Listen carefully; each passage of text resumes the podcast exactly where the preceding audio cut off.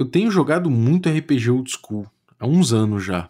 Essa tem sido minha principal fonte de reflexões e minha principal área de atuação como mestre. Isso não quer dizer que eu não tenha jogado outros jogos, isso não quer dizer que, eu, que outros jogos não, não me gerem reflexão. Mas esse jeito de jogar old school, que é um jeito específico, né? Ele ele trata muito uma coisa muito apaixonante, que talvez tenha sido um dos principais motivos por eu, por eu gostar tanto desse estilo nos últimos anos e vir investigando ele, que é essa, essa coisa da narrativa emergente. E não uma narrativa que vai acontecendo ali é, durante o jogo de forma consciente, contando uma história. Eu estou botando essa narrativa emergente em oposição a essa construção de uma história, né? o jogo de contar uma história, o jogo de construir conscientemente uma narrativa. Essa oposição que eu queria trabalhar um pouquinho agora, porque ao longo desses anos todos eu vim mestrando bastante old school e recentemente agora eu peguei uma aventura de arquivos paranormais. Eu sou o diretor nesse, nesse caso, né? Eu, eu, tenho um papel de mestre, por assim dizer, nessa, nesse jogo do Jorge Valpasso que a gente tem jogado no Café com Dungeon com os assinantes. E eu, eu percebi logo de cara quando eu gastei alguns pontos de antagonismo que o sistema tem, né, conforme os jogadores vão falhando, eu vou ganhando esses pontos, e eu gastei esses pontos para criar um desafio. Só que você pode gastar esses pontos para criar um antagonista, e eu pensei que ao gerar esse antagonista, automaticamente eu estaria criando um desafio, e isso não foi verdade.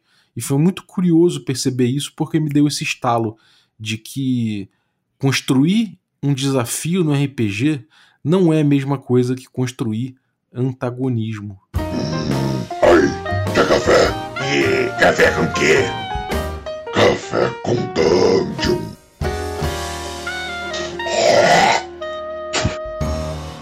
Bom dia, amigos do Regra da Casa. Estamos aqui para mais um Café com Dungeon na sua manhã com muito RPG. Meu nome é Rafael Balbi e hoje eu estou aqui bebendo meu delicioso café da Ovelha Negra é, e tô bebendo rápido porque meu inimigo vem aí e eu preciso beber isso rápido antes que ele venha clamar para ele o meu café. Porém, tá muito quente e eu vou ter que superar esse desafio aqui para conseguir o que eu quero. Bom, essa dicotomia aí que eu vou trabalhar hoje no Café com Dungeon entre desafio e antagonismo. Mas antes, eu quero lembrar que você pode se tornar um assinante do Café com Dungeon a partir de cinco reais. Com cinco reais você já participa do nosso grupo de Telegram com muita gente maneira a fim de trocar ideia de RPG. Além disso, você também participa de sorteios dos nossos parceiros e ainda recebe conteúdo extra. Então, picpay.me barra café com dungeon e torne-se um assinante. Bom, além disso, eu queria agradecer o meu parceiro, o Promobit, que é uma rede social de descontos. E nesse momento eu estou cadastrando aqui uma promoção que eu achei na Amazon, porque aí os meus amigos lá no Promobit vão receber provavelmente aí é, esse feed aí de que, cara, eu tô botando uma cópia aqui da Amazon.com.br, né? Tem nesse site deles aqui, tem um desconto do Território Lovecraft capa dura, que é pô, um livro um livro muito legal, né? Que tem uma série baseada nele, inclusive recentemente. A gente já falou dele bastante aqui no Café com Dungeon. E ele tá de R$ 59,90 por R$ 25,90. Então eu peguei essa promoção e cadastrei lá no Promobit para que a minha rede ali, de forma geral, todo, todos os usuários do site é, que tenham marcado alarmes ali para Lovecraft ou para Cthulhu, alguma coisa assim, eles recebam essa atualização e possam usufruir também dessa promoção. Então é isso aí, é assim funciona. Dá uma chance lá que você vai curtir. promobit.com.br. Mas vamos lá. Protagonismo e desafio, construção de um, construção de outro. Por que, que eu percebi que essas coisas são diferentes? Bom, é o seguinte: é, você construir um desafio é, acaba sendo o coração, da, pelo menos na minha percepção, de jogos old school. Né? O coração do jogo old school, por mais que houvesse gente que jogasse para contar a história, para mim é o desafio que ele representa, essa coisa de você entrar na masmorra que o mestre está propondo, de você enfrentar uma situação que ele está propondo, entrar para pegar o tesouro que ele está escondendo, que ele colocou sob a proteção de monstros e tudo mais. esse desafio no old school ele acaba acontecendo, os jogadores na, na, no diálogo tentando superar esses desafios, é, acabam dialogando muito com o mestre, esse diálogo acaba virando uma narrativa emergente. Né? Ela não tem necessariamente pé nem cabeça, pode ser que ela não seja uma narrativa, inclusive, atraente para você contar depois, né? a não ser que você retrabalhe essa narrativa de uma forma de uma forma ideal para ser contada, mas se você contar como aconteceu e como você lembra das coisas, né, essa narrativa ela não precisa ter início, meio e fim, ela não precisa ter elementos de história, né, ela não precisa ter elementos de enredo, por assim dizer. Ela simplesmente é uma coisa que aconteceu, né? São, foi a sequência dos fatos. Né? A gente não tem um trabalho de construção de história a respeito disso. E a gente, assim como a gente não tem início, meio e fim, eu acabei percebendo que, de certa forma, a gente não tem também necessariamente os protagonistas e os antagonistas. Por mais que eu fale o tempo todo que os heróis do, dos jogadores sejam os protagonistas da história, no fundo, eles não são os protagonistas da história, né? Eles estão tentando superar aquele desafio pode ser que eles morram. Né? Pode ser que eles não cumpram um papel realmente de protagonismo na história. Né? O protagonista daquela história ali, na verdade, acabam sendo outros elementos. Na verdade, nem é uma história, né? porque é um desafio sendo superado. Né? E pode acabar, eventualmente, pela emergência narrativa, gerando né, para a nossa visão posterior protagonismo e antagonismo, início, meio e fim e outros elementos que a gente vai tentar trazer é, de enredo para a história, mas não é uma coisa essencial. E nesse ponto eu vejo que durante todo esse tempo que eu venho jogando RPG Old School, eu venho construindo muito desafio, né? E vários desses desafios acabam tomando esse, esse ar de antagonismo, né? Acontece naturalmente, principalmente porque existem desafios que acabam tomando uma gravidade muito grande dentro dessa narrativa emergente. Ainda assim, ele não cumpre um papel de história de, de antagonista, né? De, ele somente é um desafio inicialmente. Então a gente pode até pensar numa campanha que eu joguei de Rule Cyclopedia com meus amigos do Rio, e ali, a partir do momento que apareceu um, um Lich no jogo, ele passou a ter uma gravidade narrativa muito grande, e a gente pode até dizer que ele foi um antagonista do jogo, mas de fato, ele não foi um antagonista do jogo. Esse antagonismo é uma coisa um pouco forte para dizer sobre um jogo tão emergente quanto foi aquele. O, o mesmo valeria dizer sobre protagonismo, né? É, seria forte talvez dizer falar sobre protagonismo. Na verdade, a gente teve ali, obviamente, quando a gente olha, a gente a gente reconhece protagonismo naquilo, mas isso não quer dizer que os personagens sejam protagonistas. Eles eram somente é, peças daquele desafio sendo superado. Eles eram talvez líderes da, de quem estava tentando superar aquele desafio, eram personagens importantes dentro daquilo, mas a gente pode perceber certas diferenças, principalmente quando a gente vai falar da construção da coisa. Quando eu construo uma dungeon, acaba que o principal personagem dessa dungeon no RPG Old School é a própria dungeon, né? Ela tem facções, ela tem uma lógica interna, ela tem tesouros, ela tem perigos e oportunidades, né? Ela tem toda uma questão pessoal ali, ela é um grande personagem. Né? A gente pode dizer que ela é protagonista. Eu tô começando a querer desenhar um pouquinho melhor o que, é protagonismo, o que, que é antagonismo. Qual é a diferença? Por que eu não posso dizer que essa dungeon é um protagonista? É, um antagonista, né, no caso. E por que os personagens dos jogadores num jogo emergente, né, de narrativa emergente, eles não são exatamente protagonistas, né? Por mais que a gente reconheça protagonismo neles. Porque assim como início, meio e fim de uma história e que a gente não encontra num jogo de narrativa é, predominantemente emergente, como é o jogo old school, emergente do desafio, né? Não é uma agenda narrativista, é uma agenda gameista, principalmente ali. O que acontece é que essas noções de início, meio e fim elas não existem. Né? A gente não joga o jogo pensando, bom, já que está no início da aventura, a gente vai fazer tal coisa. Ah, já que está no meio, a gente vai fazer tal coisa, e agora que está no clímax, a gente vai fazer tal coisa. No jogo old school, o principal é superar o desafio, não importa como. Mesmo que no meio, naquela parte que está esquentando o jogo, a gente fale, cara, sossega, calma, a gente vai voltar para a cidade, vai reabastecer, a gente volta aqui depois. Né? Isso para a história pode ser péssimo, mas para aquele jogo de superar o desafio faz todo sentido. Né? Então isso quer dizer que nesse tipo de jogo, de agenda mais gameista predominantemente, a gente não cria protagonismo, a gente não cria antagonismo da mesma forma que a gente não cria início, meio e fim. Não faz sentido, talvez, falar em protagonista, porque isso é uma construção típica de quem está construindo uma história e não de quem está superando um desafio, que é o foco daquilo. Né? Claro, se você joga um jogo old school com ênfase em contar uma história, aí é outra questão. Né? Eu acho que há muitos jogos que vão trabalhar com essa questão da com, com noções de história, né? principalmente com o D&D, a partir do momento que Ravenloft e Dragonlance começaram a, a, a, puxar um pouco essa ideia de que o jogo é uma, uma, uma, ferramenta de contar histórias. E aí a gente pode até entrar num dos problemas maiores que eu, que eu posso apontar no DD, é justamente essa dissonância narrativa entre você querer um jogo de que que conta histórias, mas que não te dá muitas ferramentas para isso. Ele não te dá ferramentas, por exemplo, para tra trabalhar protagonismo e antagonismo, como o jogo do Jorge Valpassos faz, né? O, o Arquivos Paranormais.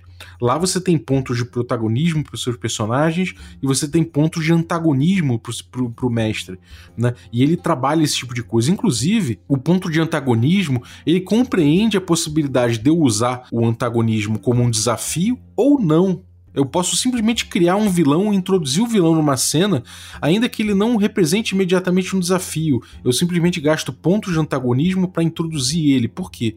Porque o papel dele, eu estou construindo ele no papel de um antagonista, ou seja, eu estou construindo ele no papel de um cara que vai ser o adversário dos protagonistas, que são os principais personagens do jogo.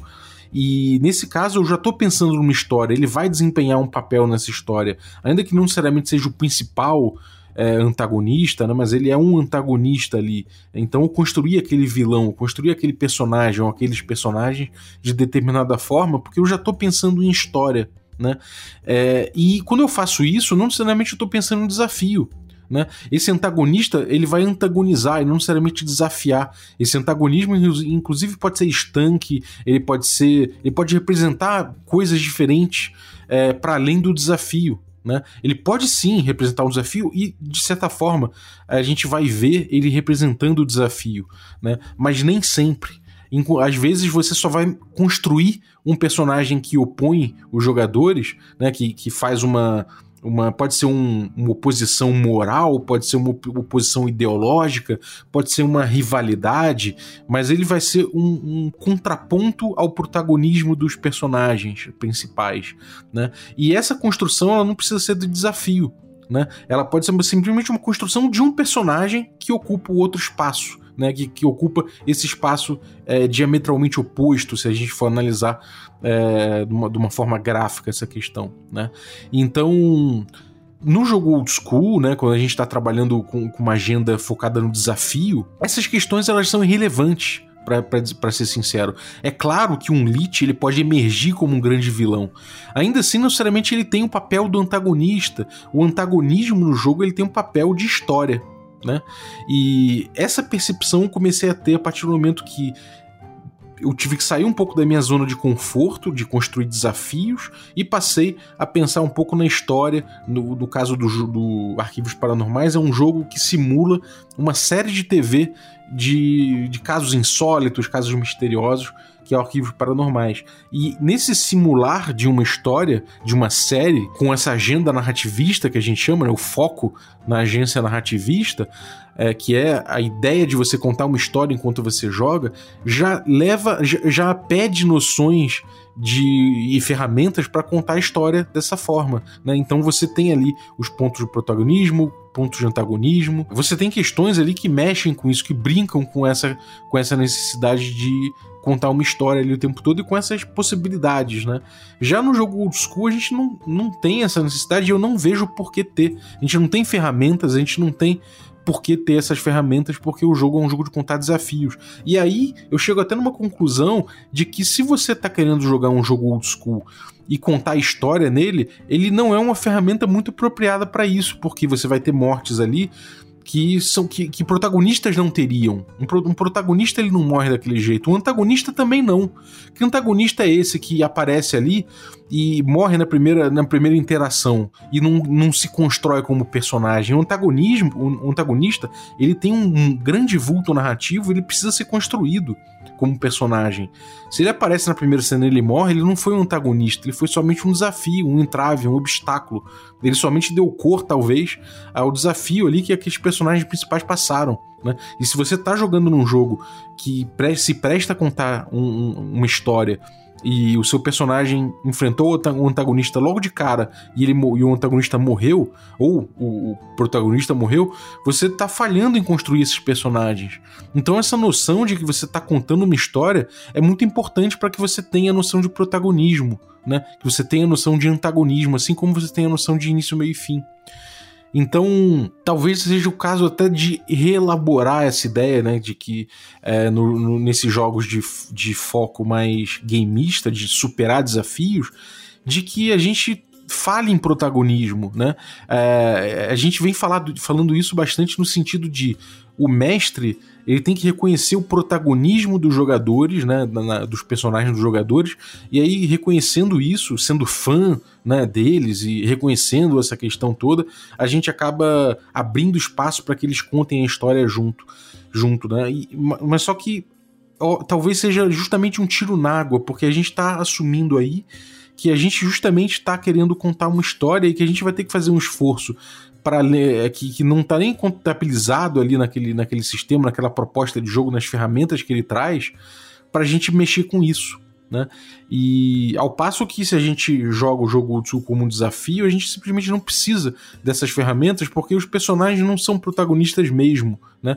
Pode ser que eles alcancem protagonismo, ainda que não sejam protagonistas. Né? Acho que isso é uma noção interessante da gente começar a trabalhar daqui para frente. Eu vou parar de falar um pouco é, dessa questão de protagonismo para os jogadores dos pros personagens dos jogadores nos jogos old school.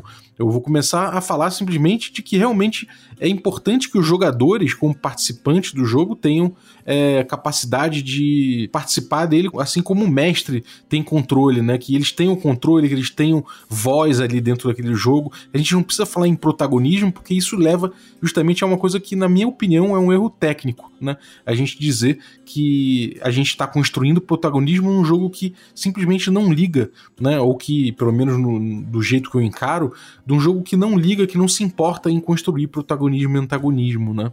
É, como personagem, construir essa, essa, essa noção.